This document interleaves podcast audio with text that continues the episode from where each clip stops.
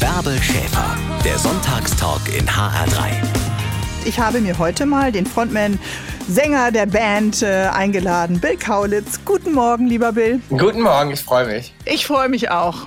Bist du ehrlich glücklich? Du bist ja eigentlich ein Langschläfer. Tut mir leid, dass ich dich um 10 Uhr hier aus dem Bett hole. Ja, naja, wobei ich muss sagen, ähm, äh, das klingt immer so doof, ne? weil dann immer alle sagen, ja, du bist ja noch so jung. Aber umso älter ich werde sozusagen, umso ähm, kürzer werden irgendwie auch bei mir die Nächte. Ne? Das ist nicht mehr so wie früher, dass man den ganzen Tag gerne im Bett rumgammelt. Also ich habe das jetzt auch, dass ich schon dann so um neun auch von alleine mal aufwache. Also, oh mein Gott. Ist es schon senile Bettflucht oder willst du deine To-Do-Liste, willst du deine To-Do-Liste abarbeiten?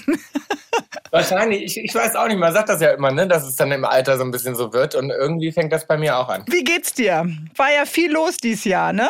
Bis zum, bis zum Mai Germany's Next Top Model. Deine Biografie ist raus. MDLA hatte Fashion Shows. Man äh, fragt sich ja, kein Wunder, dass du nicht ausschlafen kannst, wenn so viel auf dem Plan steht. Ich frage mich ehrlich gesagt manchmal auch, wie ich das dann äh, alles schaffe, wenn ich so zurückgucke. Ähm, ich, ich bin unglaublich gerne sehr beschäftigt, sage ich mal. Ne? Also ich mag, ich mag es nicht so gerne, ja, rumzuhängen und, und, und nichts zu tun zu haben. Also ich bin froh, dass das alles geklappt hat, dass man das alles machen konnte. Natürlich vor allem auch gerade in der Zeit jetzt, also äh, wo ja so viel Produktion und so viel viele Sachen abgesagt worden. Wir mussten ja unsere Tour auch verschieben und so. Und dann habe ich mich irgendwie vollgeladen mit so vielen Projekten. Mhm. Ähm, ja, aber irgendwie, äh, irgendwie geht es mir besser, wenn ich so viel zu tun habe, ehrlich gesagt. Und was passiert, wenn die Stille und das Nichts dann da ist? Ja, das, ähm, das ist dann manchmal schwieriger für mich. Das sind dann so Momente, wo dann, ja, man hat dann irgendwie zu viel Zeit zum Nachdenken. Das sind die Momente, wo man dann vielleicht auch mal traurig wird, einsam wird. Und die versuche ich natürlich ein bisschen zu vermeiden, indem ich einfach super viel arbeite. Ich habe also meine größte und wichtigste Beziehung ist eigentlich die mit meinem Beruf, weil es das ist, was ich am meisten liebe. Ähm, und bei mir gibt es ja noch nicht so ne, Familie ähm, nebenher und darum, ja, meine größte Liebe ist die Arbeit. Und wenn die dann nicht da ist, dann ist es irgendwie komisch für mich auf genau. jeden Fall. Es gibt auf jeden Fall den Hund und die merken da ja auch auf jeden Fall meiner, wenn man traurig ist. Das, genau. ist, das, das kriegen die ja immer äh, ganz gut mit. Aber funktioniert das noch, sich mit Arbeit dann auch zuschütten, wenn äh, beim Nichtstun auch mal äh, melancholische Momente hochkommen? Ich brauche die ja genauso. Also ich mhm. glaube, diese schweren, melancholischen Momente, die brauche ich auch, um gut zu sein, glaube ich, in dem, was ich mache. Also das ist eigentlich auch die größte Inspiration. Ich glaube, ähm, zum Songschreiben ist es ganz wichtig. Mein Bruder sagt immer, ja, du darfst auch nicht zu happy sein, weil ansonsten haben wir keine guten Songs mehr.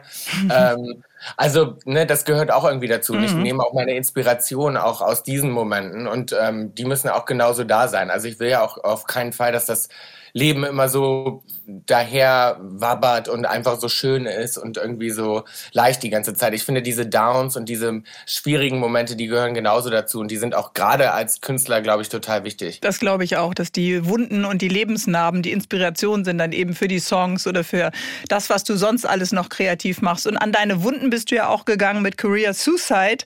Deine ersten 30 Jahre hast du in diesem Buch äh, beschrieben und darüber reden wir heute auf jeden Fall an diesem Sonntagmorgen. Jetzt war ja Ende Mai das Finale von Germany's äh, Next Top Model, Heidi Klums Super Casting Show mit sehr, sehr vielen Mädels, die noch immer davon träumen, ein Model zu werden. Das ist, glaube ich, nicht so ganz jetzt noch dein Traum. Aber was genau war deine oder eure Aufgabe bei dieser Staffel? Ähm, also ich war natürlich ähm, Gastjuror auch dieses Jahr wieder, was ähm, immer schön ist. Ich mache das immer gerne, da mal vorbeizuschauen und ähm, mal einen Tag sozusagen so ein bisschen mhm. mitzumischen mhm. und mir die Mädels anzugucken. Also so war ich auch in dieser Staffel wieder dabei.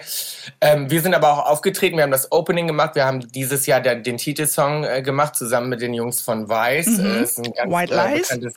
Genau, White Lies, das ist ein ganz bekanntes DJ-Duo aus äh, Deutschland. Mit denen zusammen haben wir den Song gemacht und haben dann die Weltpremiere auch gehabt von unserem äh, neuen Song Behind Blue Eyes. Das ist ein Cover von The Who. Und wir haben den neu aufgelegt oder eine Dance-Version daraus gemacht und haben dann live unser Video auf der Bühne gedreht, was alles ziemlich aufregend war und ziemlich hektisch und gab es auch so noch nie. Das war tatsächlich auch, glaube ich, echt eine Premiere. Und das war dann auch die Doppelte Finale Anspannung. Also im Grunde muss ja genau. äh, alles fürs Finale klappen und dann noch für den äh, Dreh. Das waren auch echt viele Tage Proben und ähm, da waren auch viele Leute sehr am Schwitzen. Also das hat echt das hat echt gerade so geklappt alles und ist aber super gelaufen. Wir waren äh, absolut zufrieden und ähm, der Stress hat sich gelohnt. Aber das meine ich eben. Ne? Also manchmal ist es so, Dinge unter Stress und wenn manchmal noch so eine extra Anspannung dazukommt, ähm, ist es manchmal besser. Und ich funktioniere sowieso besser unter, in, in diesen Situationen. Ich merke schon, dein Level von Adrenalin muss steigen. Wie ist es heute Morgen genau. bei uns im Sonntagstalk? Ruhig oder äh, am Anschlag? Nee, es ist ruhig. Ich muss auch ehrlich, also es ist total ruhig. Jetzt ist es schön entspannt. Ich sitze äh, äh, ganz entspannt im Hotel und ähm, ja. Ja, dann äh, freue ich mich auf den Talk mit dir bis 12 Uhr, lieber Bill. Hier ist der HR3 Sonntagstalk. Ich bin Bärbel Schäfer und mein Gast ist heute an diesem Sonntag Bill Kaulitz, Sänger von Tokyo Hotel. Bill, diese Woche hatten wir jede Menge Regenbogenfarben gesehen in Deutschland, aber auch bei uns in Hessen, zum Beispiel im Waldstadion in Frankfurt, am Herkules in Kassel. Alles als Zeichen für Solidarität und Toleranz mit ganz verschiedenen Lebens- und Liebesmodellen.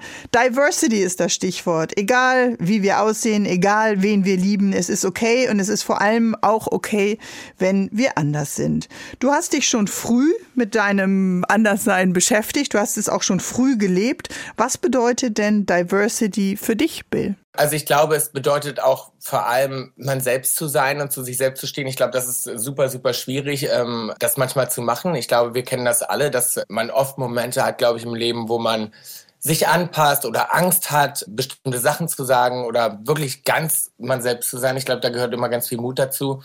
Ja, und Diversity ist natürlich so, alle Farben auch zu zeigen und sich so zu zeigen, wie man ist. Und offen zu sein für neue Dinge und sich mhm. nicht zu verschließen. Ich glaube, das ist Diversity für mich. Also das, das setzt die eigene Offenheit äh, voraus, äh, mutig zu sein, ähm, sich selbst erstmal zu fragen, wer bin ich und das dann nach außen zu tragen. Es ist aber auch der Blick der anderen dann auf dich. Bei Germany's Next Top Model hat ein Gender Model gewonnen, Alex.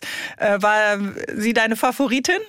Absolut. Also ich habe mich mega gefreut für sie. Sie war auch von Anfang an wirklich, ähm, auch als ich da war und die Mädels dann zum ersten Mal gesehen habe, meine absolute Top-Favoritin. Ich habe mich super, super für sie gefreut. Ich finde, gerade in 2021, es war echt mal ähm, Zeit dafür. Und ich finde, sie hat so eine tolle, aufregende Geschichte. Sie ist auch absolut talentiert, sieht mega aus und ich habe mich echt gefreut, dass sie gewonnen hat. Äh, total verdient. Mhm, also das heißt, du kannst auch, wenn du dann in der Jury äh, sitzt und deine Gastauftritte äh, hast, auch deine Favoriten ganz klar benennen. Das ist dann ja immer so ein, so ein Zwischeneindruck. Äh, das ist dann ja noch nicht das Finale gewesen. Aber hat man immer so einen Liebling, den man dann im Auge behält? Total, ich habe das auch ganz offen gesagt. Ne? Ich war dann da und habe gesagt, ey, äh, Alex ist echt meine absolute Top-Favoritin hier. Und ähm, das ist ja das Schöne. Wenn man nur so einmal kurz reinguckt, dann darf man das auch mal sagen. Ähm, für Heidi ist natürlich ein bisschen schwieriger. Die hat ja dann, die erlebt natürlich auch die ganze Reise ganz anders nochmal mit, als wenn man nur ein Gastjuror ist. Und die Entwicklung auch von den Mädels, die sind ja echt monatelang dann zusammen unterwegs. Mhm. Ähm, aber für mich ist es ganz schön, dann mal so kurz reinzukommen. Aber klar, man verfolgt das natürlich die ganze Staffel über und ich habe ihr die ganze Zeit die Daumen gedrückt und habe gehofft, dass sie das Rennen macht. Hm, wenn du auf dein Leben schaust, das Thema Diversity, du bist ja auch mit Kajal geschminkten Augen in die Schule gegangen, äh, extrem feminines Auftreten, immer wieder. Das hat ja, das beschreibst du auch bei Career Suicide zu sehr vielen ich nenne das jetzt mal seelischen Wunden eben auch geführt und sehr viel äh, Aggression bei Lehrern, bei Mitschülern, unglaublich viele Reaktionen. Wenn ich noch mal an das äh, Stockcar Crash Challenge denke, was beim, da wart ihr glaube ich 14, 15, 16. Du beschreibst es in Career Suicide ein unglaublicher ja, Aufruhr, richtiger Hass äh, von fast 60.000 Zuschauern, auch euch gegenüber, die ihr noch Kinder wart. Was, äh, was bleibt davon jetzt im Rückblick mit 31? Also ich muss sagen, eigentlich berührt es mich heute mehr als damals, weil ich glaube, heute als erwachsener Mann versteht man das ganz anders. Damals war das einfach nur so ein da durchkommen und irgendwie heile bleiben und sich auch nichts anmerken lassen. Heute natürlich äh, guckt man drauf und denkt so, wow, also mir würde nie einfallen, natürlich auf Kinder zu spucken oder Kinder hm. aufzubuhen hm. oder so. Ne? Das sind natürlich so Gefühle, gerade heute selber, wir haben Familie, Kinder. Da denke ich natürlich, das ist schon eine, eine, eine krasse Aggression und, und, und ein ganz, ganz, ja, schlimmer Ausdruck natürlich eigentlich. Ne? Du beschreibst es ja. Ich, äh, darf ich, vielleicht lese ich mal ganz kurz eine, eine Szene vor. Also ihr wart beim Sender. Äh, Georg war der Einzige, der ähm, dann damals einen Führerschein hatte und irgendwie mitfahren konnte. Ihr seid immer wieder in die Halle, um ihn natürlich auch zu äh, supporten. Und du beschreibst dann, der Sender hoffte wohl wiederum, dass wir durch unsere Teilnahme genauso viele Fans, also die eben für euch sind, das sind ja vielleicht nicht äh, eure Fans gewesen, die sonst zum Stockcar Crash Challenge äh, dann gehen, in die Halle zu locken. Das war der erste Moment, in dem wir merkten, wie viel Hass wir tatsächlich in der Republik auslösten. Ungezügelter Hass von Zehntausenden Menschen, wann immer wir die Halle betraten, um Georg beim Rennen zu supporten. Ich meine, wir waren kleine Kinder, die da reingelaufen sind, Babys, und da stehen Familienväter, nicht diese prollige Dorfjungs oder neidische junge Assis. Erwachsene Männer standen da neben ihren Töchtern, die uns toll fanden und streckten uns ihre Fäuste entgegen. Erziehungsberechtigte, die uns drohten und ausbuchten Spießruten. Also dieser Spießrutenlauf, äh, in dem sie alle ihre Fratzen gezeigt haben, ne? gezeichnet von Wut und Hass, das ist ja schon heftig.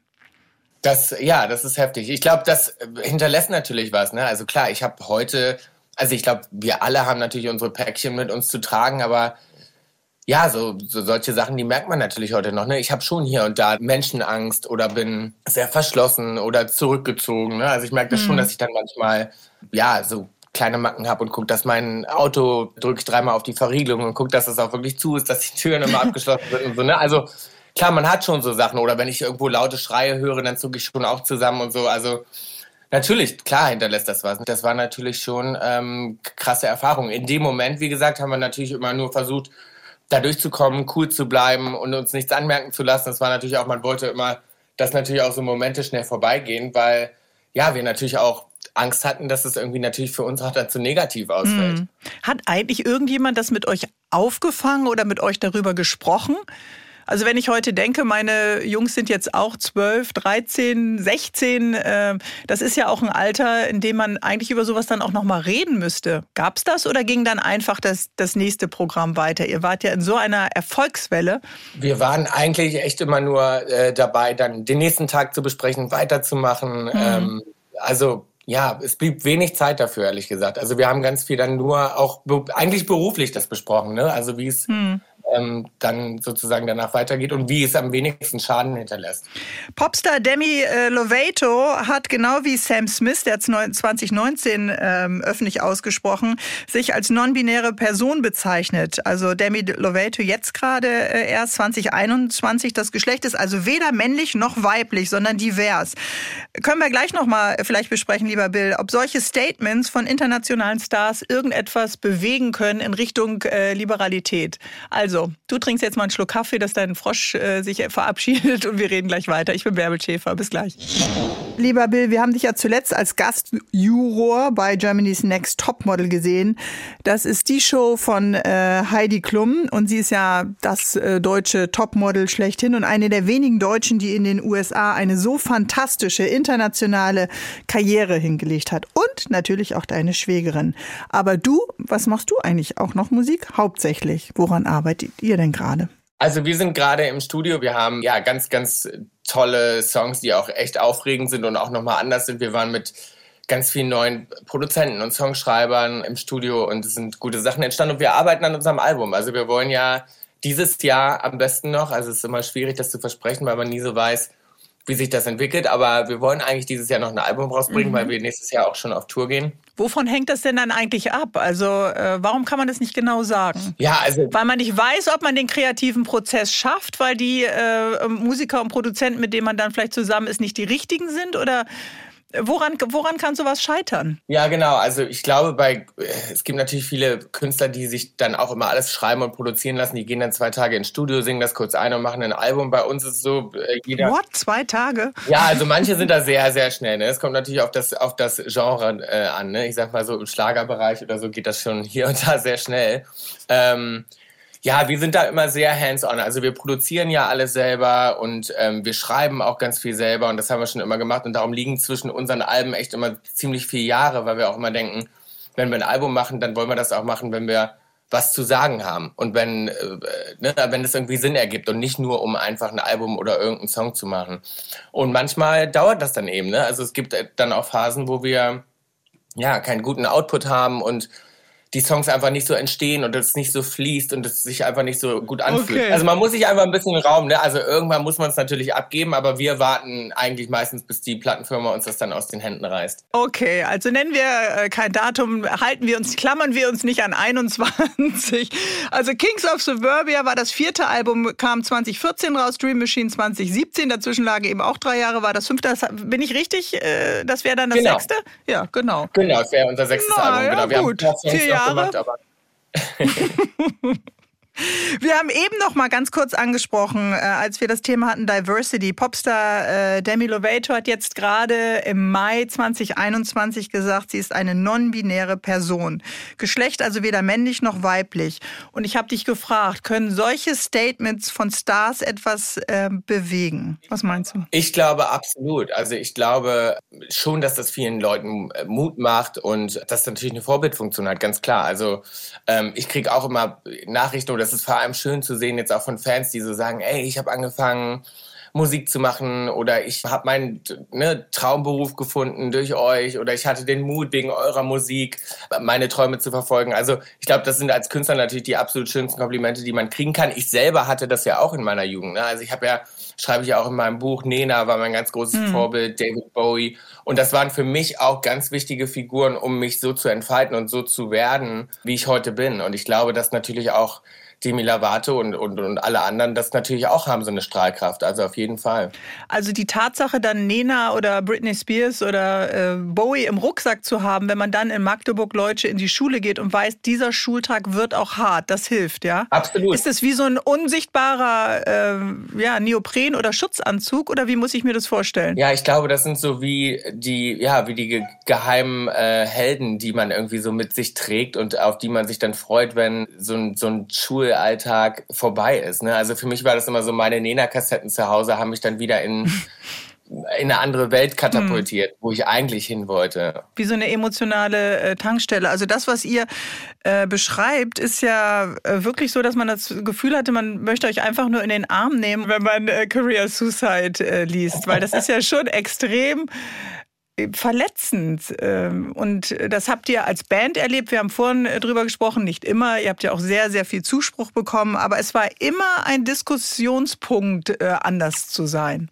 Absolut, ja. Ich glaube, das lag natürlich auch ganz, ganz stark an der Region. Ne? Also ich sage immer, wenn wir jetzt in, weiß ich nicht, New York aufgewachsen wären, dann wäre das wahrscheinlich eine komplett andere Jugend gewesen einfach. Ne? Es war ostdeutsches Land, das war wirklich Provinz, ganz, ganz, ganz kleiner Ort und ja, das ist auch natürlich auch schon ein paar Jahre her. Also ich glaube, natürlich entwickelt sich das auch dort hoffentlich weiter. Aber ähm, ja, wir waren natürlich absolut Aliens da in der Region. Hat dieser Ort eigentlich mal jemals darauf reagiert? Weil im Zuge deiner, deiner Biografie, ja, deiner ersten 30 Jahre, hast du jetzt auch viele Interviews gegeben und Magdeburg-Leutsche wird jetzt richtig gedisst von uns allen. Ja. Hat da mal irgendjemand darauf reagiert eigentlich? Mir tut das ehrlich gesagt auch ein bisschen leid, weil ich habe natürlich will ich niemals, ne, ich mag das ja selber nicht, äh, Schubladen und, und, und so weiter. Ich wollte jetzt nicht die ganze Region ähm, so einmal so, so durchwatschen und sagen, die sind alle gleich. Absolut nicht. Also ich sage nun, dass natürlich so die, also meine Erfahrung damals war diese, ne, und mhm. aus der erzähle ich. Aber ich sage auf keinen Fall, dass da nicht auch eine Entwicklung stattfindet und dass da auch ganz tolle Menschen leben, auf keinen Fall. So, also jetzt hast du die Chance gehabt, das nochmal gerade zurück. Aber damals war es ein Spießrutenlauf. Und dann ist es ja ganz gut, wenn man einen Zwillingsbruder an der Seite hat. Wir reden gleich drüber, über Tom und Bill Kaulitz. Und Bill Kaulitz ist heute mein Gast im HR3 Sonntagstalk, hat ein Buch geschrieben, es heißt Career Suicide und äh, ja, ist auch eine Sommerlektüre, oder, Bill? Ich finde schon. ich auch. Also, bis gleich. Heute haben wir den Musiker Bill Kaulitz von Tokyo Hotel noch bis 12 Uhr mit mir zusammen im Gespräch. Also, welche Zwillinge kennt ihr eigentlich? Nationale und internationale. Vergesst bitte die Ratio Farm Zwillinge. Lisa und Lena, ja auch ganz nett. Aber in den 2000ern äh, war er zusammen mit seinem Zwillingsbruder Tom, ich glaube, das bekannteste Zwillingspaar unseres Landes.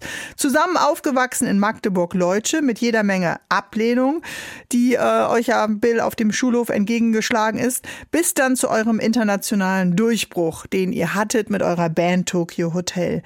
Wenn du an diese Zeit zurückdenkst, Bill, welche Rolle hat denn eigentlich dein Zwillingsbruder Tom gespielt damals? Also das war, glaube ich, das Allerbeste überhaupt. Also ich weiß gar nicht, wie ich ehrlich gesagt äh, das anders überlebt hätte ohne meinen Zwillingsbruder. Ich sage immer, ich wünsche auch jedem eigentlich einen Zwilling. Ich finde, das ist das Schönste, was es eigentlich geben kann, ne? weil man hat sich eigentlich zweimal, also zumindest ist es bei uns so, wir haben eine ganz, ganz enge Bindung und ich habe immer gesagt, wir haben uns eigentlich doppelt so schnell entwickelt. Ne? Mhm. Also wir waren unglaublich schulreif, Tom und ich waren. Ne, wir Erster Zungenkuss mit neun, äh, Raster bei Tom und schwarze Haare bei dir ebenfalls mit neun. So steht es auf jeden Fall in deinem Buch.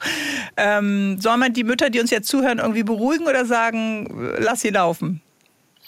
Also für uns war das super. Wir hatten ein totales Vertrauensverhältnis mit unserer Mama. Die hat uns, die selber Künstlerin, aber hat uns immer einfach sein lassen und hat gesagt, ey, solange wir uns alles erzählen und wir eine schöne Verbindung haben und ehrlich miteinander sind, dann hat sie gesagt, dann mach doch gerne ähm, die Haare schwarz und die Fingernägel bunt und so weiter. Also ne, da hat sie uns komplett sein lassen einfach. Und das war natürlich ein super schönes Verhältnis, was wir dadurch hatten. Ne? Wir hatten nie Angst, nach Hause zu kommen, irgendwas nicht zu erzählen und so, das gab es bei uns nicht. Oder so ähm, Fernsehverbote oder so Sachen, das war Stubenarrest, äh, all das, nee, das gab es nicht, ne? Das gab es nicht. Aber dadurch waren wir natürlich klar. Meine Mama liest natürlich heute das Buch und sagte, oh mein Gott, das habt ihr gemacht, als wir draußen waren. Aber wir sind halt heiter durchgekommen. Wir waren natürlich zwei Jungs und wir haben auch aufeinander aufgepasst. Aber Glück gehabt war, ich, oder, ähm, oder gab es äh, auch Situationen, in denen ähm, ja, man auch hätte abrutschen können oder zwei, drei andere falsche Freunde, dann landet man ja vielleicht auch gleich ähm, in einer anderen Richtung. Total. Also ich glaube schon, ähm, ja, was heißt Glück gehabt? Ich glaube, wir waren ja, wir waren auch äh, clever. Also, ne, ich glaube immer, dass Tom und ich ähm, auch Ziele hatten. Ne? Also wir waren immer, wir wussten immer genau, was wir wollten. Wir wussten immer, wir wollten ähm, da auch raus und wir wollten da weg und das ist nur ein Zwischenstopp. Und darum war für uns gab es auch nicht, also dass wir irgendwie da hängen bleiben sozusagen und dann kiffend irgendwo da rumsitzen und unser Leben verkacken, das war für uns eigentlich ähm, nie eine Option. Und das war immer mhm. klar, dass das nicht passieren wird. Ne? Also das waren dann immer mal so Ausflüge. Wovon wolltet ihr denn genau weg? Also wenn man neun oder zehn oder elf ist, dann hat man ja vielleicht dieses Gespür, wie ihr eben auch. Aber was war das? Wir wollten da weg. Weg wovon? Also, also für uns war es ähm, natürlich auch so ein bisschen so die, die Armut auf jeden Fall. Also wir hatten sehr, sehr, sehr wenig Geld, äh, als wir aufgewachsen sind und ähm, wir wussten immer, wir wollten anders leben. Ne? Also mhm. für uns war es fast so, ne, zwei Jungs, die haben auch immer diesen Beschützer, Beschützerinstinkt mit der Mama und wir wollten immer irgendwann mal reisen, mal in den Urlaub fahren, mal ihr Sachen ermöglichen und so weiter. Ne? Also wir haben als Jungs immer davon geträumt, irgendwann äh, ein besseres Leben zu führen und ein mhm. besseres Leben zu leben. Also das orange Durchgangszimmer und dein erster äh, Flurry und all die Dinge, das ist etwas, ähm, an das du dich eben auch noch erinnerst, aufgewachsen ohne viel Geld. Das ist ja heute auch Realität für viele Kinder, noch immer in unserem Land. Absolut. Ich glaube, das ist, also für mich war es immer auch ein totaler Antrieb. Also ich habe da auch ganz viel ja, Kraft rausgezogen. Ich glaube, wenn ich jetzt in einem super schicken Haus in Beverly Hills am Pool aufgewachsen wäre, wäre auch vieles anders gelaufen in meinem Leben. Ne? Also ich habe auch die Ziele, die ich hatte und, und diesen ganzen Drive, den habe ich schon auch aus dieser Situation gezogen. Mhm. Kommt das auch durch eine starke Mutter, die dann auch die Ziele formuliert hat, oder kam das eher von euch, von den Jungs? Ich würde sagen, es kam eher von uns. Also meine Mama zum Beispiel ist überhaupt gar nicht businessorientiert. Ähm, also sie ist echt so ein absoluter Freigeist, aber dieses zu machen, was man will und sein Leben so zu gestalten, wie man will, das haben wir halt total von ihr. Also sie hat, ähm, hat es immer geliebt, einfach frei zu sein, zu malen und hat ihr Leben auch so gelebt und, und geliebt. Und das war für, auch für Gordon, für unseren Stiefvater, der selber Musiker ist, für die beiden war das ihr Lebenskonzept, was eben super für die beiden gepasst hat. Mhm. In dem Buch Career Suicide beschreibst du dann auch die Anfänge von Tokyo Hotel, die ja angefangen haben mit Black Question Mark als 13-jährige, 12-jährige aufzutreten und das Zusammenkommen mit äh, Georg und Gustav. Wir reden drüber heute im HR3 Sonntagstalk. Bill Kaulitz ist mein Gast. Gleich mehr mit uns. Meinen heutigen Gast, den kennt ihr als Leadsänger von Tokyo Hotel, als Gastjuror von Germany's Next Top Model, vielleicht auch als Designer seiner eigenen Modemarke MDLA und seit neuestem auch als Autor. Denn er hat dieses Jahr seine Autobiografie veröffentlicht. 380 fette Seiten. Sag mal, lieber Bill Kaulitz, hast du jetzt richtig ähm, ja, die Lust am Schreiben entdeckt und gefunden? Ich habe total Lust am Schreiben. Also ich schreibe schon immer gerne. Ich habe ganz früh angefangen, ja auch für die Band immer die Texte zu schreiben und so. Und ich liebe Schreiben. Mhm. Und darum, ich könnte mir gut vorstellen, nochmal weiter zu schreiben. Auf jeden Fall. Und wenn man schreibt und sich erinnert, äh, weil im Untertitel heißt es ja meine ersten 30 Jahre, dann geht man ja auch noch mal zurück an, an Lebenswunden und an Erinnerungen, die nicht äh, so schön war. War das eine schmerzhafte schreibende Reise? Das ist ja vielleicht anders bei einem Song. Das sind dann ja 3,30, äh, die auch perfekt ähm, geschrieben werden müssen. Aber bei einem Buch ist es ja noch mal was anderes. Es war auf jeden Fall was anderes. Ja, es gab auf jeden Fall Momente und auch Phasen, an die ich ungern zurückgegangen bin. Ne? Oder auch Dinge, die mich überwältigt haben und überrascht haben. Also zum Beispiel die Geschichte mit dem Furby zum Beispiel, ne? mit dem Kinderspielzeug, mhm. das mir meine Mama dann äh, geschenkt hat, was ich eigentlich gar nicht äh, also ich hab, hätte nie gedacht, dass mich das so langfristig so berührt. Und als ich es geschrieben habe, habe ich dann geweint und mir liefen dann Tränen runter. Mhm. Und ich habe das bis zu diesem Moment, als ich es runtergeschrieben habe, nie ähm, äh, darüber nachgedacht. Ne? Und irgendwann fragte mich auch mal jemand, was war denn der glücklichste Moment deines Lebens? Und natürlich haben ganz viele Leute gedacht, ja, jetzt kommen goldene Platten und irgendwelche Awards, die wir gewonnen haben und Städte, die wir bereist haben und so. Aber auf einmal kam mir dieser Moment, wo meine Mutter mir dieses Spielzeug geschenkt hat. Mhm. Und was du eigentlich erst 48 Stunden später, das hat mich so berührt, dann ausgepackt hast. Also so ein kleiner Junge, der davor sitzt und so sprachlos ist und so gefangen in diesem Glück, äh, dass du dich gar nicht getraut hast, es auszupacken. Genau, ich habe den noch in der Box gelassen ganz lange, weil es eben für uns besonders war. Wir hatten eben nicht einfach mal so Spielzeuge und, und dann so ein ja, so, so ein Ding dann zu bekommen, was quasi alle anderen Kinder äh, auch haben. Ne? Das war eben bei uns immer anders. Bei uns gab es viel selbstgebasteltes und so weiter. Und dann sozusagen so ein richtiges Spielzeug zu haben, was mhm. meine ganzen Freunde auch zu Hause hatten, das war für mich dann so besonders, dass ich den dann erstmal noch ewig in der Box hatte und gar nicht auspacken wollte. Mhm. Und dadurch wird man natürlich auch ein Teil des Wirs, wenn man dann auch so ein Furby hat. Äh, jetzt genau. haben wir gerade gesagt, äh, ihr als Brüder wart ja schon immer ähm, ja, musikalisch interessiert und euch war klar, vielleicht kann die Musik der Teppich sein, der euch rausfliegen lässt äh, und die Welt erobern lässt von Magdeburg sozusagen in die Welt. Aber zu einer Band brauchtet ihr mehr und dann kam Georg und Gustav dazu. Einer von beiden ja eher, wie du im Buch beschreibst, auch mit so einem Spießer Kinderzimmer, der nicht ganz so in dieser Armut dann aufgewachsen ist.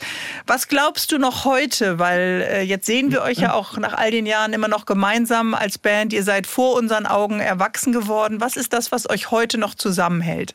Auf jeden Fall die Band. Also ich glaube immer, dass wenn wir uns heute begegnen würden, wir hätten nichts miteinander zu tun, ehrlich gesagt. Also ich glaube, wenn wir uns irgendwo jetzt treffen würden, ich glaube, wir würden uns wahrscheinlich nicht mal angucken, weil wir einfach ganz unterschiedliche Menschen sind und wir Aha. leben ganz unterschiedliche Leben. Aha. Auch so heute. Mir mit meinen Cousins. Ja, ich glaube, unterschiedlicher könnte es echt nicht sein. Also wir sind ähm, und die Band ist aber immer das, wo wir wieder zusammenkommen. Ne? Also wenn wir dann auf Tour sind und so, dann sind wir auf einmal plötzlich alle wieder 13 und dann sind die Frauen zu Hause und die Kinder sind im Bett und wir sind irgendwie auf Tour und dann ist irgendwie wieder alles beim Alten. Dann kommen die ganzen alten Witze wieder raus. Ne? Also ja, und das ist, glaube ich, für immer unsere Verbundenheit. Das ist so dieses Familiengefühl. Wir sind natürlich zusammen aufgewachsen. Wir haben all diese Dinge, die Buhrufe, das Eier schmeißen, die Erfolge, die goldenen Platten, die Welt bereisen. Wir haben das alles zusammen erlebt, als wir Kinder waren. Wir sind seit 19 Jahren eine Band. Und ähm, klar, das ist natürlich, wir sind in erster Linie sind wir Familie. Ja, ihr wart die Nummer eins, ihr wart bei den MTV Awards, du hast es gerade gesagt. Und jetzt guckst du dann doch als reiferer Mann zurück auf diesen äh, oft so blass wirkenden, schmalen Jungen mit den großen äh, Träumen. Und waren die Träume immer identisch oder gab es den Bill und Tom Traum und Georg und äh, Gustav haben mitgemacht oder war das ein Vierer-Traum? Also ehrlich gesagt sagen alle vier, dass äh, alle drei sagen, dass, dass sie heute ähm, ein ganz anderes anderes Leben geführt hätten, wäre ich nicht da gewesen. Also mhm. ich glaube, auch Tom sagt immer, ähm, ich hätte das ohne dich nie gemacht. Also ich wäre auch, hätte auch Kfz-Mechaniker sein können oder so, wäre auch cool gewesen. Und er sagte mal, also ich war schon der, es war immer in erster Linie, glaube ich, mein Traum. Ich habe die anderen da so ein bisschen mit reingezogen, würde ich sagen. Also die lieben das auch, aber das ist, das ist, glaube ich, nie das gewesen, was sie für sich geplant hätten. Ah, also es braucht einen so Motor. Johannes Strate von Revolverheld hat jetzt äh, nicht die ganz große internationale Karriere, noch nicht. Aber er sagt eben auch, es braucht immer einen, der der Motor ist und alle mit äh, antreibt. Das heißt natürlich auch, dass du dann die Verantwortung immer trägst. Wollen wir gleich über Verantwortung reden? Gerne, ja. Bis gleich. Mein heutiger Gast im HR3 Sonntagstalk ist gemeinsam mit seinem Zwillingsbruder vor unseren Augen groß geworden, erwachsen geworden. Als Kids haben sie bereits die Welt als Musiker bereist, haben die MTV Awards gerockt und trotzdem hat uns Bill Kaulitz eben gerade erzählt, dass er mit seinem Bruder äh, eher in ärmlichen Verhältnissen aufgewachsen ist. Eine Zeit, Bill, in der ihr beide, Tom und du, viel geträumt habt, wie ein Leben mit Kohle und Ruhm vielleicht aussehen könnte. Als der Ruhm dann tatsächlich kam, hat er sich dann so angefühlt, wie ihn oder wie du ihn dir immer erträumt hattest? Ähm, die ersten Jahre würde ich sagen schon, ja. Also als es anfing und wir waren, äh, ne, kamen gerade aus der Schule, wir, auf einmal sagt die Schuldirektorin, ihr könnt hier nicht mehr herkommen und dann dachten wir so, okay, kann uns jemand kneifen? Passiert das gerade wirklich? Wir können yes, Autogramme schreiben, ne? also an der Schule standen Fotografen und Kamera, also es war wirklich auch als ich es geschrieben habe, dachte ich so, es klingt eigentlich so unrealistisch. Es klingt wirklich wie irgendeine Geschichte, die man sich ausdenkt. Mhm. Weil natürlich als 15-Jähriger träumst du davon, ey, ich wäre ein Popstar und morgen gehe ich nicht mehr zur Schule und alle wollen ein Autogramm von mir. Und genau so war es. Ne? Also mhm. von nach den Sommerferien auf einmal war alles anders und wir konnten eben nicht mehr in die Schule reinlaufen und überall standen Fans und dann eine Woche später sagen sie, ihr könnt hier nicht mehr herkommen und zack, mussten wir nicht mehr zur Schule und sind auf Tour gewesen. Also das war für uns natürlich das Allerbeste, was überhaupt passieren konnte. Ne? Mhm. Also wir Durchbruch war mit durch den Monsun und die, die euch dann vor den Ferien noch richtig gedisst haben, die waren dann plötzlich still? Genau, das war auch, glaube ich, der schönste Moment, dieser Mittelfinger-Moment, wo man dachte, okay, alle haben uns ausgelacht, ne? Und auch die Lehrer, ne? Und alle haben gesagt, ja, ja, die machen Musik, ist klar, das wird auch eine Riesenkarriere. Und ähm, haben da nie dran geglaubt. Und dann natürlich zurückzukommen und zu wissen, du hast da irgendwie einen Nummer 1 Song in der Tasche und deine Videos laufen überall, das war für uns natürlich eine absolute Genugtuung, auf jeden Fall. Aha. Und dann muss man ja sagen, 2009, ihr habt ja den Realschulabschluss dann noch nachgeholt, ne? Per Fernlerngang. Genau. Ja, das war so ein bisschen so ein Moment, wo wir unserer Mama den Gefallen tun wollten. Mhm. Natürlich, äh, jede Mama sagt dann so, oh, wer weiß, was passiert und was morgen kommt und so weiter und macht doch bitte noch euren Abschluss.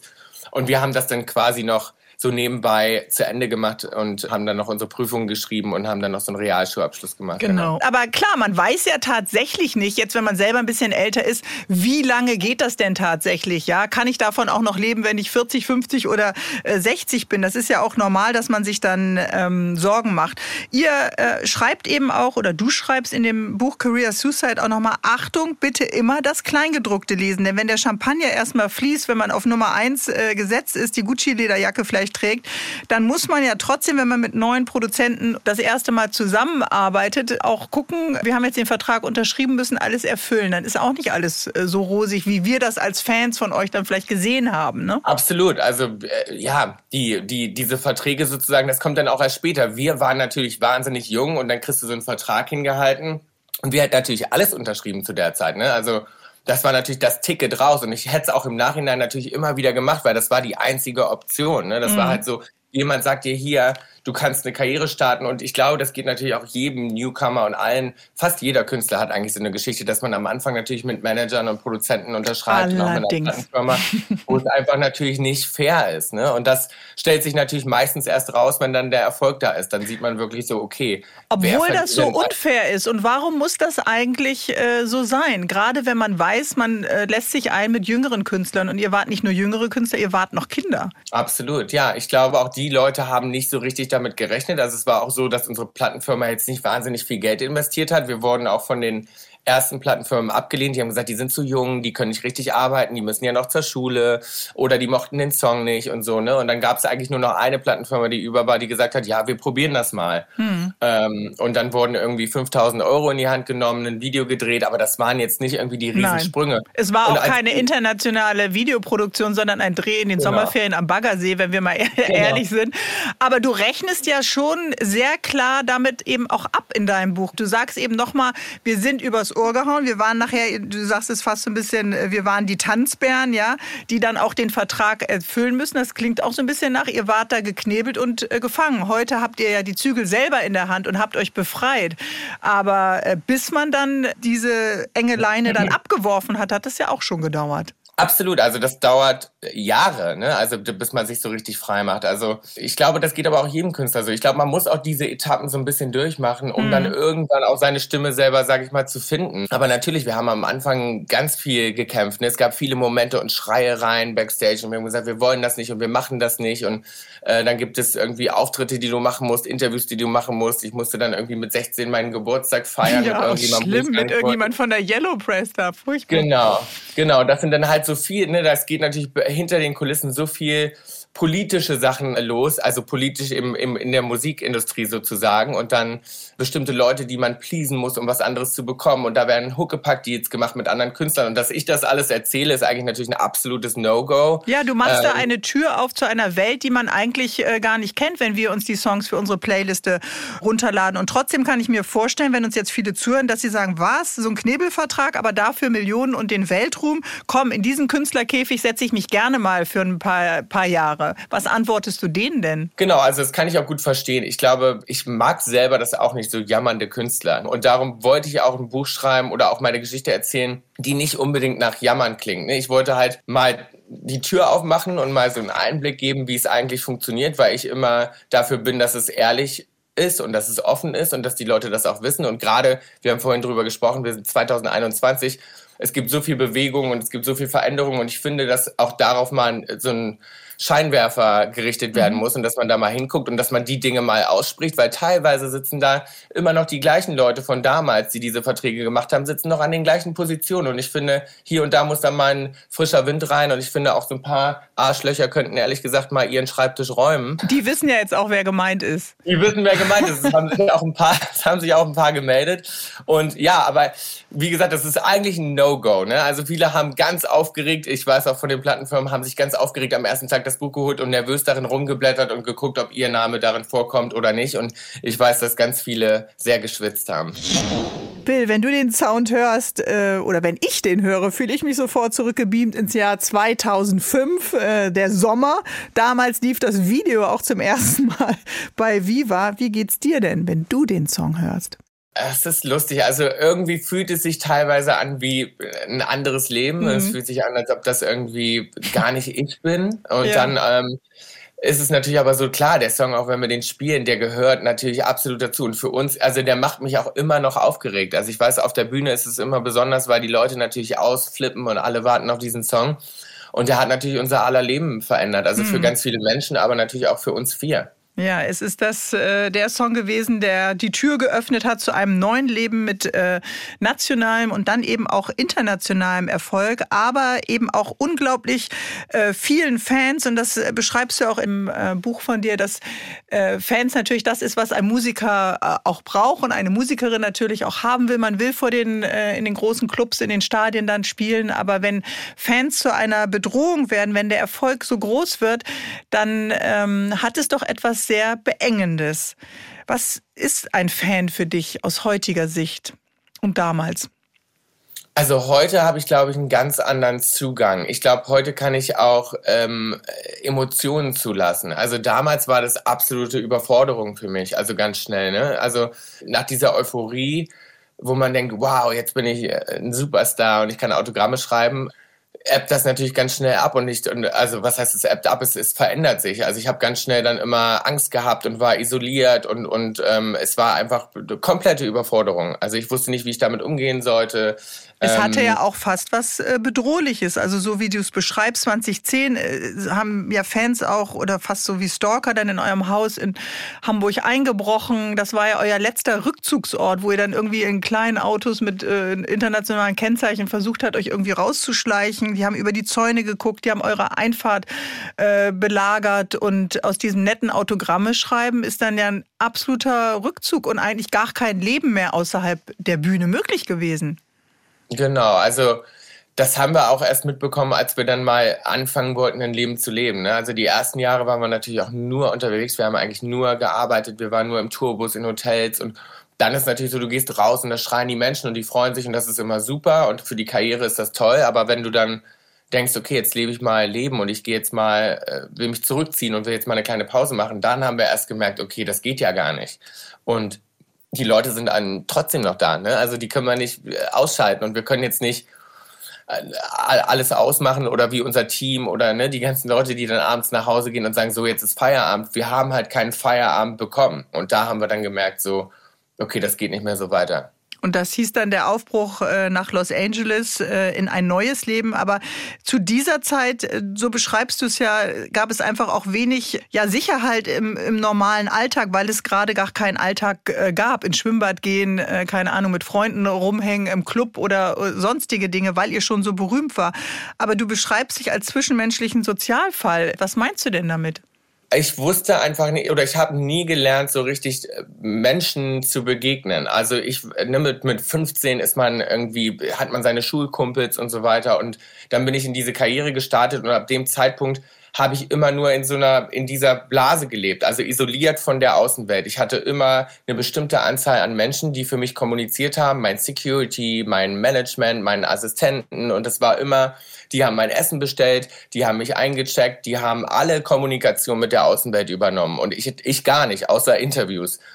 Und darum habe ich dann irgendwann gemerkt, wow, ich weiß gar nicht, wie man Menschen begegnet. Ich weiß gar nicht, wer bin ich eigentlich außerhalb der Band? Also was habe ich zu erzählen, wenn ich nicht über die Karriere rede? Mhm. Und wie ne, schaue ich Menschen, die mich vielleicht auch nicht kennen, was, was für mich ganz lange äh, überhaupt nicht vorstellbar war. Aber als ich dann zum Beispiel nach Amerika gekommen bin, gab es ja auch Menschen, die dann fragten, und, und wer bist du und was machst du eigentlich?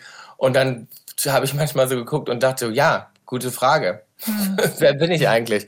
Also ich glaube, ich lerne das jeden Tag immer noch dazu. Also ich glaube, ähm, das ist eine ganz schwierige Frage, ne, die zu beantworten und zu sagen, wer bin ich eigentlich? Ähm, aber ich, ich, ich habe das Gefühl, ich bin auf einem guten Weg.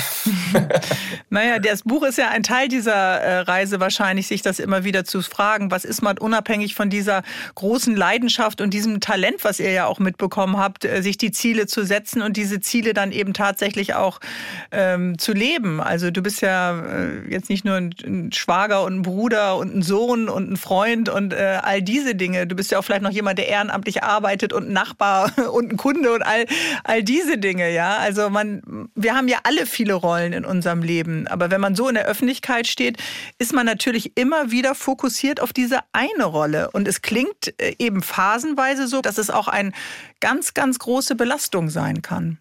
Mhm. Ja, ähm, es war immer so, als ich, als ich angefangen habe, wollte ich immer so viel Verantwortung wie möglich haben. Und ähm, ich glaube, im Laufe des Lebens ist es dann immer so, dass man denkt, ach, möglichst, die möglichst geringe Verantwortung ist eigentlich das Schönste. Mhm. Ähm, und darum ging es.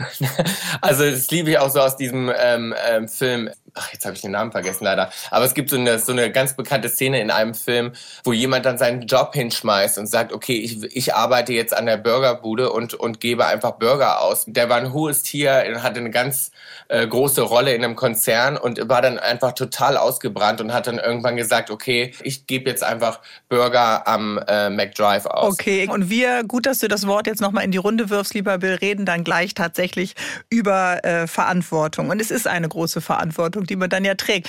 Aber ihr habt euch befreit durch den Umzug nach LA und du hast wieder gelernt, einfach mal mit dem Einkaufswagen durch den Supermarkt zu schieben. Und äh, ich freue mich, dass du heute mein Gast bist. Hoffentlich ganz freiwillig und nicht von irgendeinem Manager dazu äh, gedrängt. Total freiwillig, versprochen. Ihr hört den HR3 Sonntagstalk. Heute ist mein Gast Bill Kaulitz. Und wenn man, wie du, Bill, als Jugendlicher eine Karriere startet, erst eine nationale und dann eine internationale, dann trägt man ja sicherlich Verantwortung für Verträge, Auftritte, Mitarbeiter. Für wen oder was eigentlich am meisten? Für wen trägst du Verantwortung, Bill? Also ich glaube natürlich irgendwie auch für die anderen Jungs. Auf jeden Fall empfinde ich das heute so, ähm, weil ne, wir haben vorhin drüber gesprochen. Ich war immer der, glaube ich, der die Karriere am meisten geliebt hat. Ich habe im Buch auch geschrieben, einer muss das ja auch machen, weil er ansonsten beleidigt ist. Und ähm, ich glaube, das ist auch so ein bisschen so. Und natürlich darum fühle ich mich auch für die anderen Jungs ein bisschen verantwortlich, weil ich denke, okay, ich habe euch da irgendwie mit reingezogen. Ähm, Jetzt ja, muss nein, ich auch äh, ja, ja, klar. Aber wann, wann spürst du die denn? Spürst du die, wenn jetzt zwei, drei Jahre um sind und man hat noch kein neues Album gemacht? Oder wann genau spürst du die Verantwortung? Ja, zum Beispiel. Also wir sind natürlich im ständigen Austausch. Tom und ich machen äh, die Songs, also wir schreiben alles und äh, Georg und Gustav spielen dann äh, auf Tour. Also wir machen ganz, ganz viel zusammen, Tom und ich, den kreativen Part. Und ähm, ja, da ist es schon so. Oder natürlich auch die ganze Promo und die Interviews drumherum und so weiter. Ne? Also ähm, ich denke da schon dann immer viel an die anderen und denke, okay, ähm, wenn, wenn ich nicht sozusagen vorne weglaufe und den Wagen schiebe, dann bleibt er eben stehen. Aber natürlich auch nicht nur die Jungs, sondern da kommt natürlich auch ein Riesenrad an, an Menschen dazu. Ne? Und zum Beispiel auch, als wir nach Amerika gegangen sind und dann vier Jahre nichts gemacht haben, sind natürlich alle wahnsinnig nervös geworden. Ne? Also alle mhm. Leute, die ja nur für uns gearbeitet haben und die das ganze Jahr über mit uns unterwegs waren, saßen dann auf einmal da und dachten, okay, und jetzt? Und natürlich hat man dann auch ein bisschen ein schlechtes Gewissen und denkt dann, krass, ich habe da schon einen ganzen Rucksack auf mit Menschen, die mhm. natürlich da auch äh, dranhängen und für die ich auch die Verantwortung trage. Die Brücke schlägst du ja so ein bisschen mit deinem Modelabel Magdeburg, also Deutschland und Los Angeles. Du schlägst die Brücke auch mit Germany's Next Topmodel. Ihr seid dann hier auch äh, mit der ganzen Family von Heidi dann immer wieder. Wo würdest du denn sagen, ist heute für dich zu Hause? Auf jeden Fall in LA. Also für mich war zu Hause immer da, wo mein Bruder ist. Also mhm. wir haben ja auch immer. Wir haben Aber auch ihr immer wohnt nicht mehr zusammen.